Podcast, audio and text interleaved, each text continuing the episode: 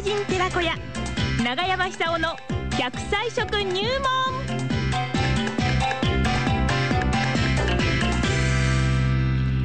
さあ、今年最後の放送でございます。大いに笑ってね、来年につなげていきましょうかね。奈良浜出身食文化史研究家、長寿食研究家、長山久夫さんの登場でございますよ。長山さん、おはようございます。一年間ありがとうございました。どうもどうも。ねえ。長山さん、今年一年振り返って一番嬉しかったことは何ですかやっぱそっちこっちたくさん行ってですね、読んでいただいろんな人に出会ったことですけども、やっぱり人と人との出会いですよね。えー、一番ですよね。そうですよね。えー、出会いなんでやっぱりやめさんが言ってたようにね。ねそうね。そうですね。本当にそうです。それであの奈良派の人たちにも何回か会う機会がありましてですね。そうですか、えー、みんな元気になってよかったなってつくづく思いました。ああそうですか、えー、そうですか。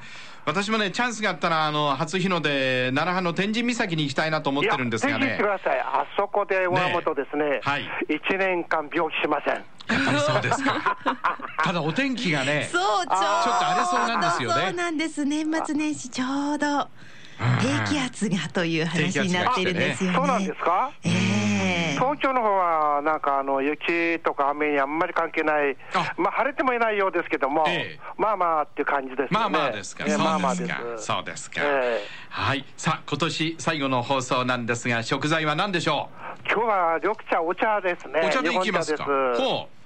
あの今ね、インフルエンザ、ものすごく流行ってるんですよ。そうですね、えー、特にあの東京なんていうのは、電車に乗っても、バスに乗っても、みんなこのマスクをかけてる人が多くてですね、えー、それだけ皆さん苦労してんだなってつくづく思うんですよね。はいはいはい、そしてあのウイルスですから、ええ、あのまず喉に引っかかって、それからあのどっちが拡散していくと思うんですよ。え、ですから、しょっちゅうですね、え水を飲むとか、はい、ある喉をうがいするとか、そうやってこう除菌する必要があるんでしょうね、そうですね乗り切るためには。はい、特にあのご年配の方が風邪ひいたり、あのインフルエンザになったりすると、肺炎になるタグなんですよね。もう肺炎になっちゃうとね、お年寄りはきついですよね。これあの、えー、結構死亡率が高いんですよね。はいはい、それだけこう重病化しやすいということなんでしょうけども、それを防ぐ一つの手立てがですね、緑茶でうがいする、あるいは頻繁に緑茶を飲むということと言われてます、最近特に。はいはい、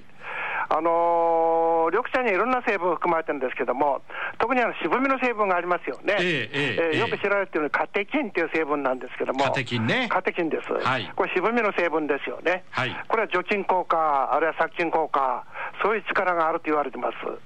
それだけじゃなくてですね、えー、緑茶を習慣的に飲む人は、あのー、認知症になりづらいとかですね、胃がんを防ぐ力が強くなんではないかと言われてます。はい、ですに日本人であの昔から伝統的なあの生活してる方というのは、どちらかというと中高年の方に多いんですけども、えー、食前、食後、それから午前あの午前中1回、午後1回くらい、お茶飲みますよね、えーえー、あの習慣っていうのは素晴らしかったと思いますよ。はいまあ、今だってそういう習慣を持ってる方、たくさんいらっしゃると思いますけども、今あの、さらにいいのはですね、自動販売機があって、あのー、あったかいのがいつでも買えるんですよね。そうですね、えー、でしかも、あのビッグボトルじゃなくて、小さいボトルもありますよね。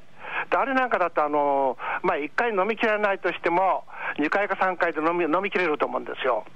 で、あん中にカテキンとかですね、えー、もう一つ、テアニンっていう成分含まれてます。ほうあのー、日本人はあの最近、非常にあのスマートフォンなんか使う人が増えてきて、あれが実は大変なこのストレス、無意識のうちストレス増やしてるらしいんですよ。もう字が小さいですしね。うん、そうあの目が疲れる目が疲れます。 そうなんです。それとあの青い肩が凝る。そうなんですよ。肩凝る。ええええ、 それで、この無意識のうちにですね、脳をすごくこう疲弊されてさせているんではないか、疲れさせているんではないかと。はあはあ、解放しなきゃいけないですね、脳をね。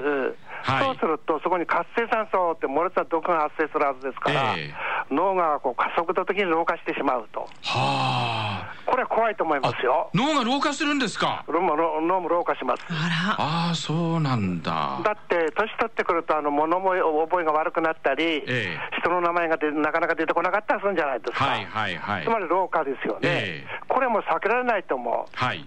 ただ、あの早い、遅いはあったもんですよ。はい。ですから、できたらですね、遅く、脳の老化ってもいずれ誰でもあのかなるんですけども、ええ遅くしてほしいって感じますよそうね。ですね。脳の老化はねええ。そうです、そうです。ねえ、脳とあそこの老化はね、遅くしてもらいたいですよね。 どこでしょう。どこでしょさらっていうところ、すごいですね。う。そうですよね。男としてはね。そうなんです、うんんつまり血液の循環悪くなってしまうわけですよね、そうなんですえー両方とも動脈硬化になってしまうわけです、はいつまり、えー血管の中にいろんなものが中性脂肪とかコレステロールとか溜まってしまうわけですよねえ、えええええだから常にそういうもの溜まんないように、んなんかこう、洗い流すようなものを取るのが一番いいわけですよ、それがそれはお茶です。お茶なんですか。お茶ではすあ、はあはあ、あれですよ、あの昔からね、えあのーいくつになってもですね、あのー日本人っていうのはそういう楽しみ方したみたいですよ。え。へあのね、こおの茶飲ん前、あのーあるところに取材に行ったらおばあちゃんがですね、こういう歌を歌って聞かせてくれましえ。え、た。どんな歌ですか。年は取るまいものよ、うん。わしの寝床には猫もこん。うん。要するに年は取りたくないと。そうか、寝年取床るとに猫はも。来なくなってしまうと。前はね、呼ばれでね前はそうなん。ですそようなんだ、若いのそうが、なんでもうしょっちゅう来てたのにそうそうそうそ。う最近は猫も来なくなっちゃったそうそう。だから年なんか取りたくないっていう。 そういうそういうことこれいいい歌です ね。